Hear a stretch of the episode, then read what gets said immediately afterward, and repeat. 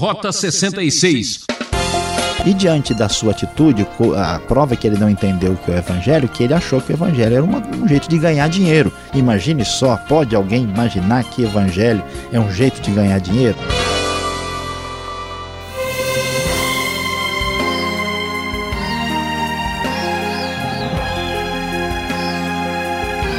Assim começamos mais um programa Rota 66 que continua estudando e explorando o livro de Atos. Nossa atenção agora se volta para o capítulo 8, onde a igreja corre perigo e seus líderes também correm. O professor Luiz Saião comenta esta passagem com o tema Pregação pelo poder da perseguição. É, tudo caminhava de vento em popa quando uma terrível tempestade de calúnias e perseguição sobrevém à igreja. Por que de repente tudo parece dar errado na vida? Como ter forças para continuar? Vamos juntos viver mais essa emoção e descobrir como Deus pode agir. É, prezado ouvinte, chegamos ao capítulo 8. Nós vamos ver a decorrência do que isso significou para a igreja primitiva. Diz o texto um pouquinho mais adiante, no, capítulo, no versículo 1, mas na segunda parte, assim: Naquela ocasião desencadeou-se grande perseguição contra a igreja em Jerusalém Todos, exceto os apóstolos, foram dispersos pelas regiões da Judéia e de Samaria. Alguns homens piedosos sepultaram Estevão e fizeram por ele grande lamentação. Saulo, por sua vez, devastava a igreja, indo de casa em casa, arrastava homens e mulheres e os lançava na prisão. É interessante observar que em Atos nós vemos a igreja passando por momentos assim altos, especiais verdadeira adrenalina de comemoração e logo em seguida momentos difíceis e muito complicados. Parece a nossa vida, prezado ouvinte. Que coisa interessante. Pois então agora vem um momento muito difícil quando a igreja passa a ser perseguida duramente e agora acontece uma dispersão de cristãos por toda parte, especificamente aqui, inicialmente pela Judéia e Samaria. Você lembre, Judéia é aqui a província romana, onde está a Jerusalém e é a parte onde vivem os judeus, assim chamados, e Samaria fica um pouco acima, na verdade, na parte central ah, de onde hoje está o Estado de Israel. O texto então vai prosseguir e nos diz: os que haviam sido dispersos, o verso 4 nos informa, pregavam a palavra por onde quer que fossem, indo Filipe para uma cidade de Samaria. Ali lhes anunciava o Cristo. Quando a multidão ouviu Filipe e viu os sinais milagrosos que ele realizava, deu unânime atenção ao que ele dizia. Os espíritos imundos saíam de muitos, dando gritos, e muitos paralíticos e mancos foram curados. Assim houve grande alegria naquela cidade. Prezado ouvinte, veja que interessante. Quando houve a dispersão, os discípulos foram espalhados, eles saíam pregando a palavra por onde quer que fossem. Nós vamos ver aqui a pregação pelo poder da perseguição. Preste bem atenção. É interessante que, na verdade, desde o começo, o livro de Atos nos diz que os discípulos haviam sido aí ordenados, a, a ordem de Jesus era que eles fossem pregando o evangelho por toda parte, Judéia, Samaria e confins da terra. Atos 1:8 já dá este enfoque muito claramente. No entanto, Parece que a igreja estava um pouco acomodada, uma comunidade um pouco parada, mas pelo poder da perseguição dá-se a pregação do Evangelho uma espécie de obra missionária causada pelo incômodo produzido pelo próprio Deus. E assim, ah, e nós vemos o relato de que Filipe, que é a pessoa que vai aparecer aqui, é interessante observar que no começo nós vemos o enfoque muito claro na pessoa ah, de Pedro, né, que está ligado mais especificamente à Judéia, depois nós vamos ver Filipe aqui com o enfoque em Samaria e finalmente mais para frente, Paulo com o seu enfoque para os gentios e os confins da terra. E assim Filipe começa a anunciar o evangelho ali em Samaria e o poder de Deus mais uma vez se manifesta com grandes milagres extraordinários e muitas pessoas libertadas de demônios. E o que acontece no meio dessa situação? Havia um homem chamado Simão que praticava feitiçaria naquela cidade. É impressionante observar aí que essas pessoas que têm contato com a lei de Deus, que conhecem aí a respeito da palavra divina, estão indo atrás de feitiçaria. Que coisa impressionante! E ele impressionava o povo de Samaria e era considerado alguém importante e todo o povo lhe dava atenção. Ele era chamado, inclusive, de grande poder. Eles o seguiam porque havia, haviam sido iludidos pela sua, a, a sua mágica. No entanto, quando Filipe chega, Filipe prega as boas novas do reino de Deus e do nome do Senhor Jesus Cristo. E assim eles creram nele e foram batizados. E Lucas faz questão, mais uma vez, de ressaltar que homens e mulheres se convertem. Olha que coisa interessante. Simão também, diz o texto, creu e acabou sendo batizado também e estava seguindo Filipe. Mas, surpreendentemente, parece que a sua conversão é apenas superficial, como acontece com muita gente, porque ele estava interessado na manifestação do poder divino que ele via em Filipe. Diante dessas circunstâncias, todo mundo ficou assim um pouco preocupado, porque o que, está acontecendo? Lembre que até agora o evangelho tem sido pregado apenas a judeus, e agora Samaria, ou seja, os samaritanos que não eram nem um pouco amigos dos judeus, começam a ouvir o evangelho e o que isso vai a, ah, causar, o que, que vai acontecer? Assim, os apóstolos de Jerusalém, sabendo disso, mandam Pedro e João para Samaria, e eles então oram por aqueles samaritanos que haviam se convertido, para que eles recebessem o Espírito Santo. Você deve se lembrar, em Atos 2, o Pentecoste atingiu todos aqueles que estavam presentes ali, que eram judeus. O primeiro Pentecoste, ele é plenamente judaico. Agora, neste outro momento, vai acontecer o que a gente chama de Pentecoste samaritano. Então Pedro e João impuseram as mãos sobre aqueles samaritanos e eles receberam o Espírito Santo. Você deve se lembrar, lembra de Simão? Simão entrou no meio, foi até batizado, ele está interessado nas coisas, ele enxerga o evangelho de maneira diferente, vendo aquilo, ofereceu dinheiro aos apóstolos, dizendo o seguinte: Deem-me também este poder para que a pessoa sobre quem eu puser as mãos receba o Espírito Santo. Meu prezado ouvinte, não se pode confundir o poder de Deus com o poder financeiro. Ninguém pode pensar como Simão pensou. Por isso, Pedro responde de maneira dura: disse para ele: Pereça com você o seu dinheiro. Você pensa que pode comprar o dom de Deus com dinheiro?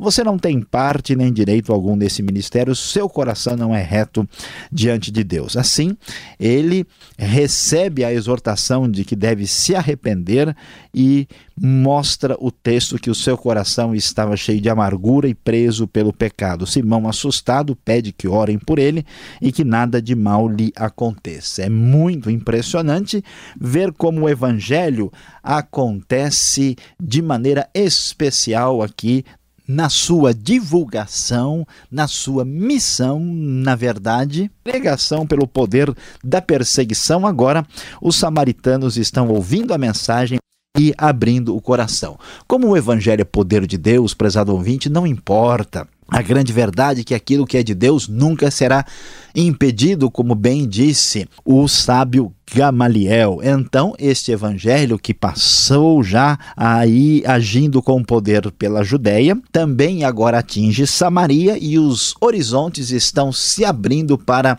a expansão deste evangelho que cresce pelo poder da perseguição. E assim, o texto vai mais aprofundadamente nos mostrar esta direção. Um anjo do Senhor disse a Filipe para que ele fosse para a estrada deserta que desce de Jerusalém para Gaza, ou seja, indo para o sul de Israel. E então ele foi e no caminho encontrou um eunuco etíope, um oficial importante encarregado de todos os tesouros de Candace, rainha dos etíopes. Esse homem viera a Jerusalém para adorar a Deus.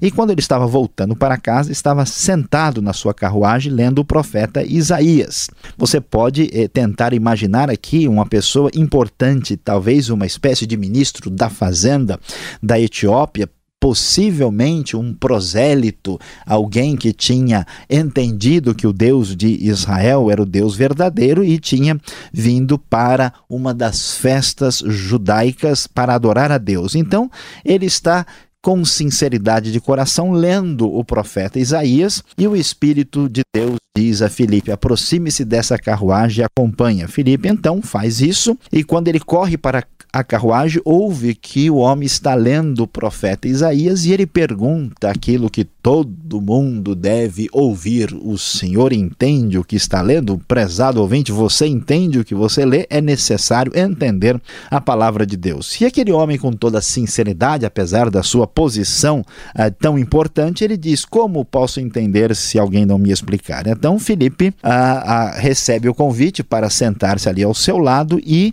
o eunuco estava lendo o trecho bíblico de Isaías 53, versos 7 e 8, a famosa passagem do servo sofredor. E ele leu o texto: Ele foi levado como ovelha para o matador, e como cordeiro mudo diante do tosquiador, ele não abriu a sua boca. Em sua humilhação foi privado de justiça. Quem pode falar dos seus descendentes, pois a sua vida foi tirada da terra? Assim, o eunuco quer saber de quem o profeta está falando, de si próprio ou de outro. Então, Filipe, começando com esse texto de Isaías, anunciou-lhe que Jesus era o servo sofredor que tinha morrido pelos pecados da humanidade, pelos nossos pecados. E assim, ele, entendendo isso, creu em Cristo Jesus, recebendo salvação.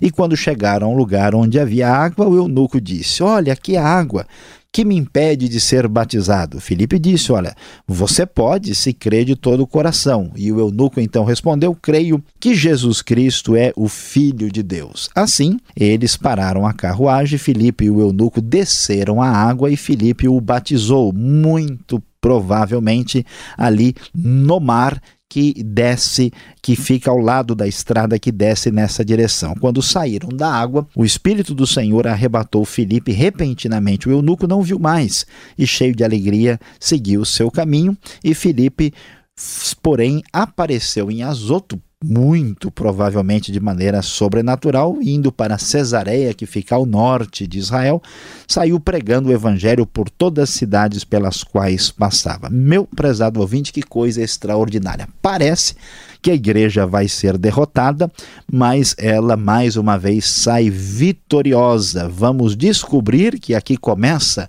o crescimento daquelas grandes missões. E tudo começou com a pregação pelo poder da perseguição.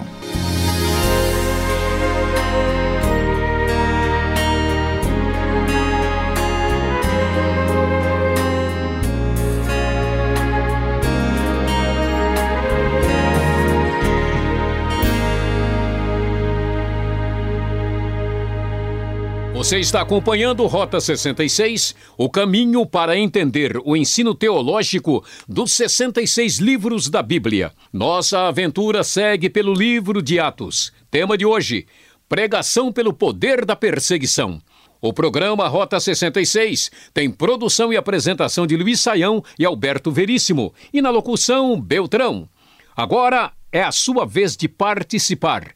Escreva, escreva para a Caixa Postal 18.113, CEP 04626-970 São Paulo, capital, ou rota 66 arroba transmundial.com.br.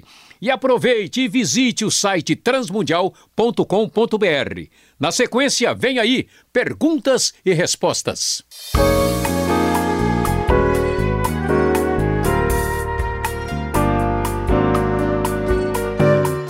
Nossa aventura continua em Atos capítulo 8, agora com as perguntas ao professor Luiz Saião. Professor, esse capítulo destaca os samaritanos. Por que essa atenção especial aos samaritanos aqui neste momento da história? Pastor Alberto, a história entre judeus e samaritanos, ela de fato é uma história diferente. Né? Quem são esses samaritanos? Os samaritanos são descendentes de gentios misturados com israelitas, o que aconteceu depois do domínio assírio na região norte de Israel depois do oitavo século antes de Cristo. Portanto, eles eram uma mistura de gentios e israelitas, eram muito desprezados. E o que, que vai acontecer? O evangelho né, em Atos cresce de maneira muito assim definidamente estruturada, né? Judéia, Samaria e confins da terra. Então agora chegou a vez dos samaritanos que são meio que rejeitados. A palavra chega lá com bastante poder, manifestação de milagres extraordinários e a conversão desses primeiros assim não judeus inteiros na história para mostrar que o evangelho progredia na direção de toda a humanidade. A gente sabe que quem crê em Cristo recebe o Espírito Santo, não é assim? Agora, por que os samaritanos este fato parece ser diferente? Pois é, isso chama atenção e deixa uma pessoa confusa, né? Fala, puxa, será que toda vez que uma pessoa se converte tem que orar para que ela venha receber o Espírito Santo? O que está acontecendo aqui? Nós não podemos pegar a história dos samaritanos como uma espécie de padrão, né? Por quê? Porque os samaritanos, né, a gente pode até observar que o texto não diz que é para que eles sejam batizados no Espírito Santo, não diz que é para que eles sejam cheios do Espírito Santo. O texto é muito claro no verso 17. Pedro e João lhes impuseram as mãos e eles receberam o Espírito Santo. O que, que Deus está providenciando aqui? Está providenciando o que a gente chama de um Pentecoste samaritano. Por quê? Porque os judeus nunca iriam aceitar esses samaritanos plenamente, tanto é que os apóstolos se preocuparam, mandaram Pedro e João para lá. Eles não queriam aceitar se alguma coisa extraordinária não acontecesse. Nós não sabemos o que aconteceu quando eles receberam o Espírito, se eles falaram em línguas, como foi em Atos 2, ou se houve alguma outra manifestação especial, mas acontece que este momento é diferenciado porque é a primeira vez que o Espírito Santo sai fora da fronteira puramente de dos judeus e atinge um povo diferente. Então nós vamos ver a lógica de Atos, né? Judéia, Samaria e depois os confins da terra. Por isso que esse texto uh, diz o que ele diz. Isso não quer dizer que a gente não possa ter uma experiência especial de poder né, com o Espírito Santo na nossa vida e também não se pode construir uma doutrina completa sobre enchimento do Espírito com base nesse versículo. Agora, o capítulo 8 de Atos aqui chama atenção porque tem um personagem aqui muito diferente e até esquisito, hein, professor? O tal de Simão. Ele se converte de verdade? Parece que ele foi batizado, mas lá no verso 23 o apóstolo Pedro, né, fala que ele está em amargura, ele está em laço de iniquidade, diz o meu texto aqui. Então, o que podemos dizer deste Simão? Pois é, o texto até mesmo diz que Simão creu e foi batizado. Mas esse crer não parece ter sido um crer no sentido pleno da palavra. Ele creu assim fenomenologicamente, né? ele se manifestou entre aqueles que mostraram desejo de uh, serem batizados e unidos à igreja no início. Mas a gente percebe que Simão, de fato, né, é mais um convencido do que um convertido, né? E diante da sua atitude, a prova é que ele não entendeu que é o evangelho, que ele achou que o evangelho era um jeito de ganhar dinheiro. Imagine só, pode alguém imaginar que evangelho é um jeito de ganhar dinheiro? É uma coisa absurda, mas aconteceu. Aí quando Simão pensou desse jeito, Aí Pedro ao Simão, vê se se manca, né? Que história é essa? Aí o Simão teve que se mancar, né? Diante dessa situação e ele foi batizado apesar dessa atitude assim não muito sincera da parte dele. Agora veja que a pergunta que a gente faz é por que que ele foi batizado? Porque o batismo é de responsabilidade da pessoa que se decide. Né?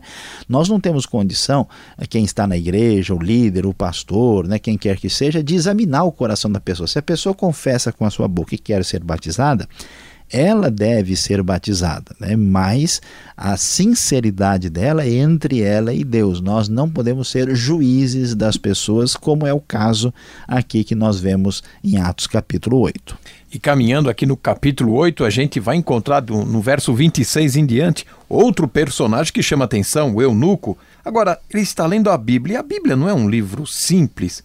Por que esse eunuco precisava então de Filipe para explicar, para que ele pudesse entender o texto? Pois é, pastor Alberto, aqui a gente precisa entender um detalhe muito importante. Veja, o plano da salvação, né, a salvação que nos é dada em Cristo Jesus pela fé, é algo muito simples de entender. Isso não significa que a Bíblia toda seja um livro simples. Se a pessoa não estudar direito, se a pessoa não tiver embasamento, e não souber interpretar o texto, ela vai entender o texto errado. Por isso é que é necessário estudar e se aprofundar. Na verdade, a gente não precisa especificamente de outras pessoas para entender o texto. Aqui a necessidade de Filipe foi porque Filipe estava inteirado né, de que aquela profecia tinha se cumprido e o eunuco não. Então Filipe diz: Olha, tá vendo isso aqui? Isso já se cumpriu na pessoa de Jesus de Nazaré. Ele anunciou um conhecimento desconhecido, mas não tem uma pessoa assim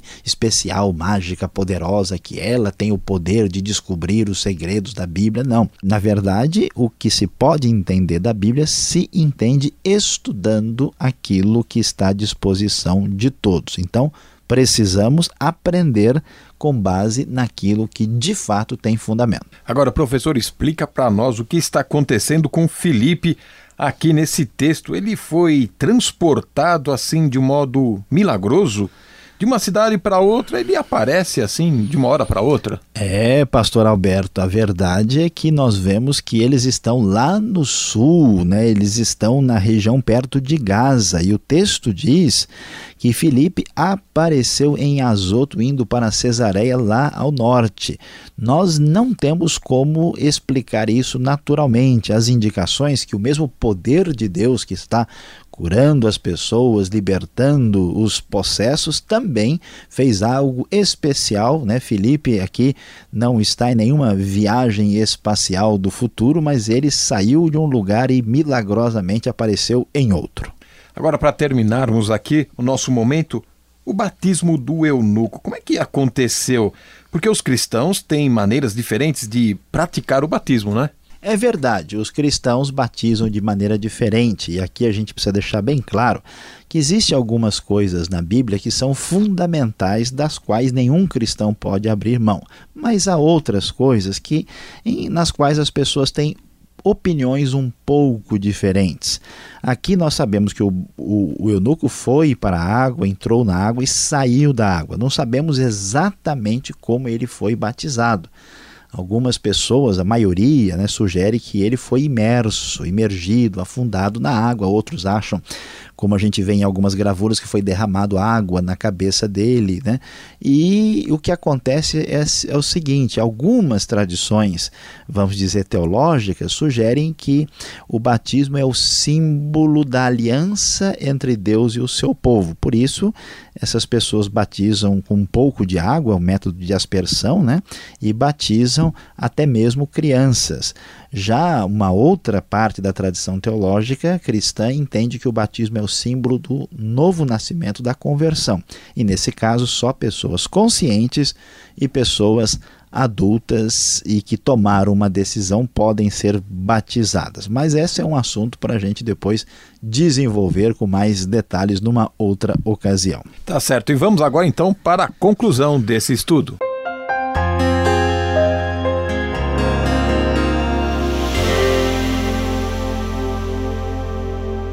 No Rota 66 de hoje, prezado ouvinte, você acompanhou Atos capítulo 8. É pregação pelo poder da perseguição. Vimos como, depois da morte de Estevão, a igreja foi duramente perseguida e que essa perseguição não foi motivo de derrota, não, mas a igreja passou a evangelizar diversos lugares e principalmente a região de Samaria, onde Filipe prega o evangelho. Ouvindo essa história e vendo que tudo que parecia que ia dar errado deu certo, a gente até lembra daquele ditado, né? Deus escreve certo por linhas tortas, é prezado ouvinte pode ser que o ditado aí mereça ser corrigido, mas a grande verdade é que Deus dirige a igreja da forma certa, apesar de tanta coisa torta.